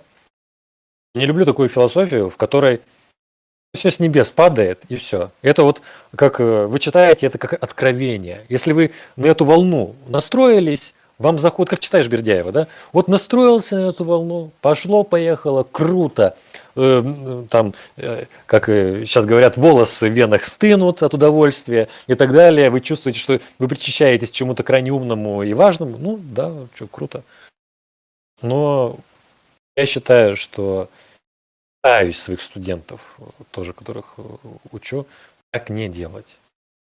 Нужно уважать своего читателя и своих, своих коллег. Чтобы потом чтение, дискуссия не превращалась либо в какую-то теологию того или иного философа, потому что это же такая вершина философская, что вы ничего против не можете сказать, вы можете только теологически об этом высказываться. Да? Либо дискуссия превращается в филологию, а что вот в этом слове, там такая этимология. Если это все, что вы можете сказать об, об этом авторе, Какое здесь философское содержание? Или если дискуссия превращается, а вот я об этом подумал вот так, а другой говорит, а я бы присовокупил к этому вот это, и вот, и вот это вот такой фонтан вот такого взаимного павлиньего благодушия, где все друг с другом как-то, ой, ты вот так здорово сказал, а я еще вот так здорово сказал, а как мы все здорово сказали. Меня это не устраивает. Меня такая философия не устраивает. Но я не, не говоря это, не утверждаю, что континентальная философия такова. Этого я не утверждаю.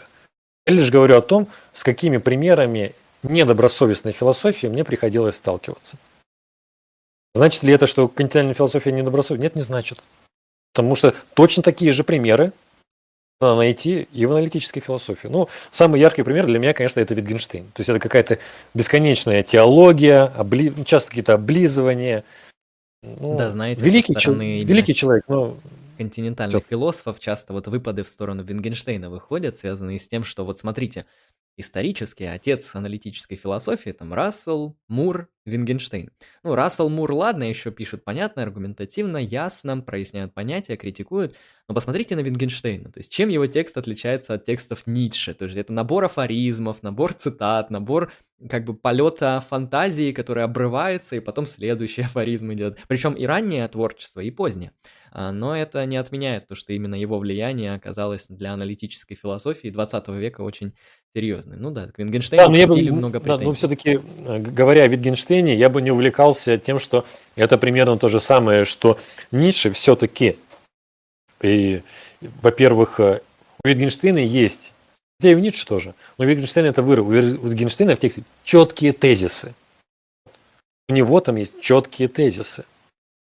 У него есть взгляд на язык, который можно изложить.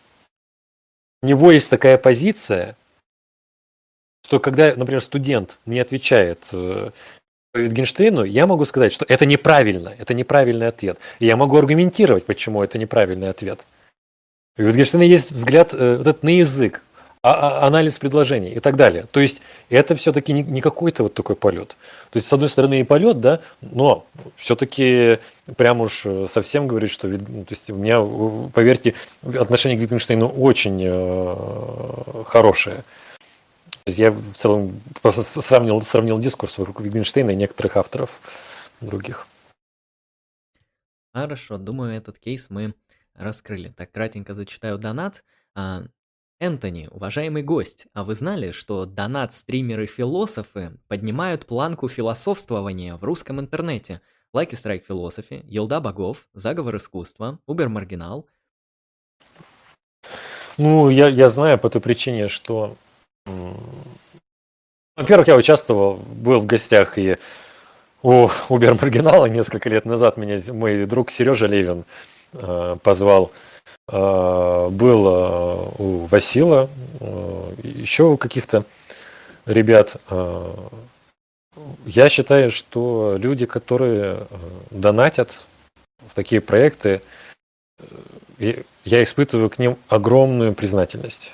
По той причине, что без этих донатов, без этих э, проектов, которые поддерживаются этими донатами, нам, философам, очень сложно объяснить людям, кто мы такие и чем мы занимаемся.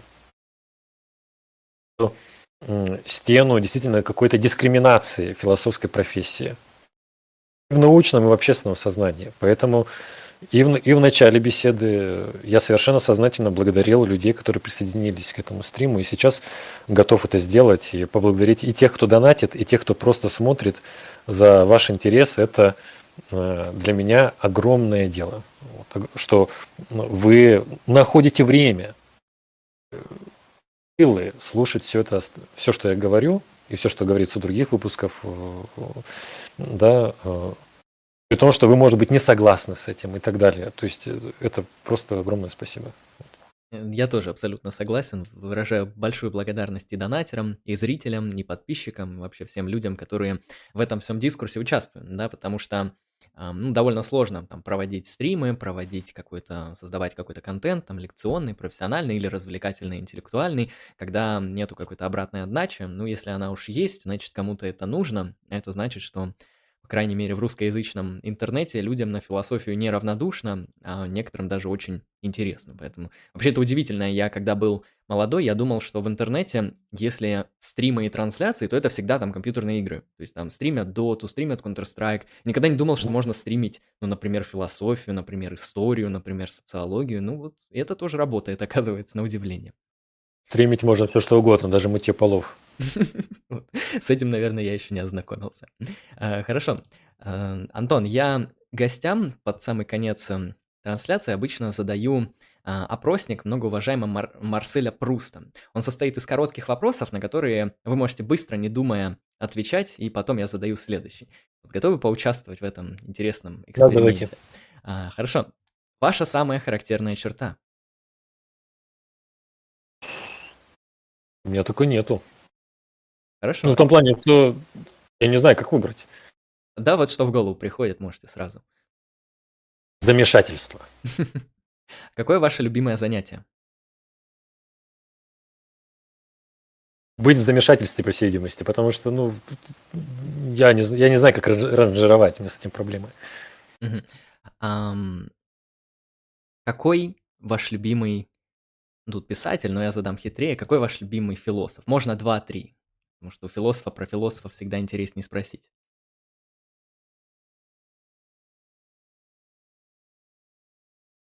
Ох, э, давайте Дэвид Чалмерс, э, Вадим Васильев, вот так. А, ваша идея о счастье. А еще, нет, еще Артем Беседин. Отлично. Ваша идея о счастье. А у меня нет идеи о счастье. Вот. Хорошо. ам, В какой бы стране вы хотели жить? В какой стране? Да, меня устраивает Москва. Ну, Москва, если считать, что Москва это страна, то я назову Москва, меня вполне устраивает. А, Что бы вы никогда не простили человеку?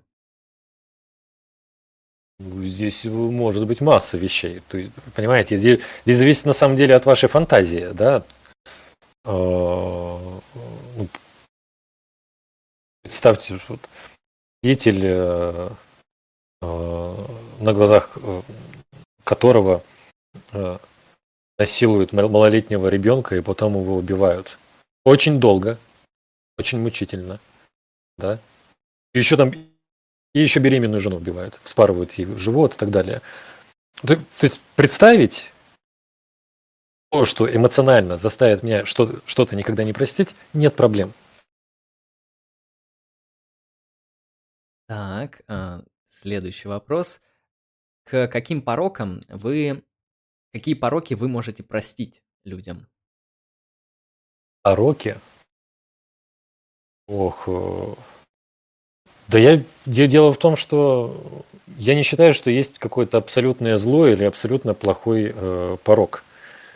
Поэтому мне сложно придумать именно порог, не действия, связ... Видите, не, не, не действия, связанные с пороком, да, а именно сам порог. То есть как, какая-то диспозиция к какому-то поведению. Человек, опять же, возвращаясь к тому, что я сказал, к примеру, может э, быть эм, педофилом. Но педофил, который не совершает насильственных действий над детьми, ну, какие у меня могут быть к нему претензии? Некоторые, некоторые пороки, они бывают такие, что сам человек хочет застрелиться от того, что они у него есть. Хорошо, следующий вопрос. Ваше любимое блюдо? Я всеядный. То есть у меня, я так очень люблю есть в целом, то я просто люблю есть. главное, чтобы это блюдо не было испорченным. Вот. Ваш это любимый... главный, критерий, главный критерий любимого блюда. Ваш любимый неалкогольный напиток? Не алкогольный? Угу. Ох, э, кофе. У меня, кстати, тоже. Ваше любимое художественное произведение? Я... Сложно сказать. Давайте пусть будут бесы. И последний. Ваше состояние духа в настоящий момент.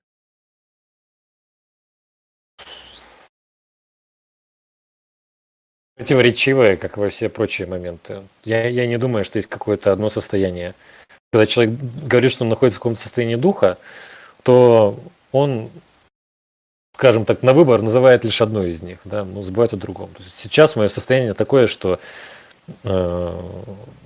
я удовлетворен беседой, я хочу поесть, я собираюсь пойти на тренировку, я хочу пописать статью и, и так далее, и так далее, и так далее.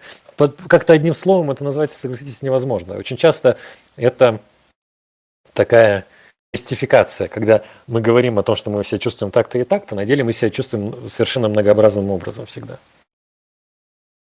Да, это действительно так. Поток человеческих чувств очень многогранен. Это был Антон Кузнецов.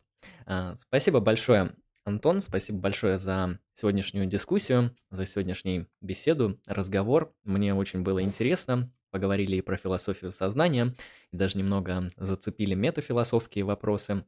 А, так что я, я очень доволен дискуссией. Не знаю, как вам. Все отлично. Главное, чтобы людям нравилось. Ну, людям, судя по всему, тоже понравилось. А, в общем, мы будем на этом заканчивать. Антон, я тогда еще попрошу вас эм, сказать, может, какие-то анонсы, может, какие-то там а, ссылки, какие-то рекламные предложения, пожелания, чтобы люди могли там с чем-то э, ознакомиться. Да, да, да, да, да, да, что сказать. Мне кажется, что кто-то, наверное, знаком, ну да, наверное, кто-то не знает. У нас есть э, подкаст «Неискусственный интеллект» э, философский. Ссылка есть в описании, как я понимаю, или появится в описании. Вот можете поинтересоваться следить за нашими выпусками. А, у нас там есть телеграм-канал, можете даже и в дискуссиях участвовать, и предлагать какие-то темы, на которые было бы интересно и гостя позвать, и обсудить. Вот. В целом, сейчас э, затишье, эпидемия, поэтому каких-то анонсов больших, э, к сожалению, нет.